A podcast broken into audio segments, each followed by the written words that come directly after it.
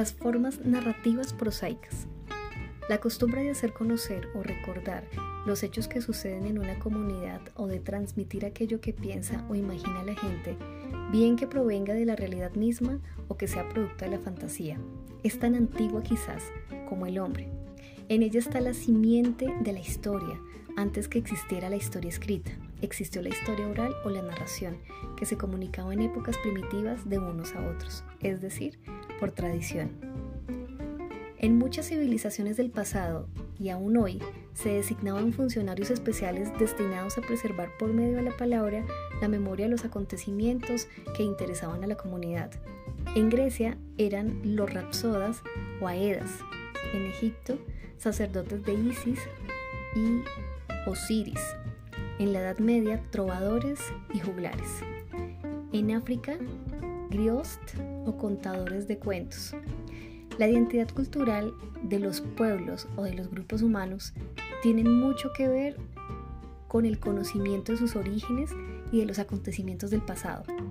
Pero el acto de narrar también se utilizó desde los comienzos de la organización humana para entretener como un aspecto de la vida grupal.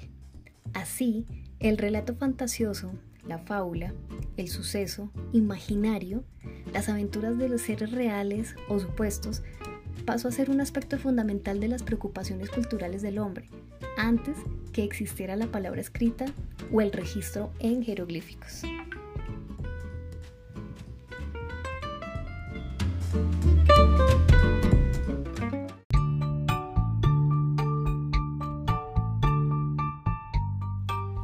Muchas son las formas en que se puede clasificar la literatura oral, siendo para el caso del folclore colombiano las más importantes el cuento, relato o fábula, caso, la leyenda, la historia tradicional o típica.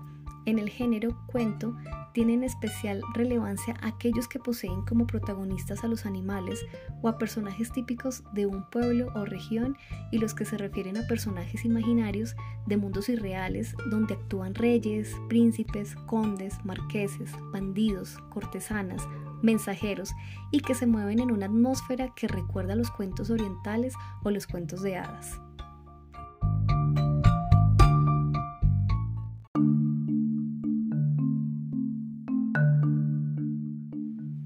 Los géneros mito y leyenda tratan de sucesos de entidades pertenecientes al mundo de las creencias populares, estando más o menos relacionados con hechos que fueron reales y que con el correr del tiempo se transformaron en imaginarios, pero su significado tiene importancia para la vida de las gentes. Los mitos en particular simbolizan experiencias de la naturaleza, lecciones del pasado, personificaciones que toman presencia en la mentalidad colectiva, cuya descripción no se ubica en una época determinada. Así tenemos que los campesinos del Tolima, Huila, Boyacá y Cundinamarca, por ejemplo, hablan de los moanes, narran sus peripecias como si existiesen, asociándolos a un sinnúmero de circunstancias que tienen relación con las épocas de lluvia, de pesca, de siembra, sin saber ni de dónde viene ni cuándo aparecieron.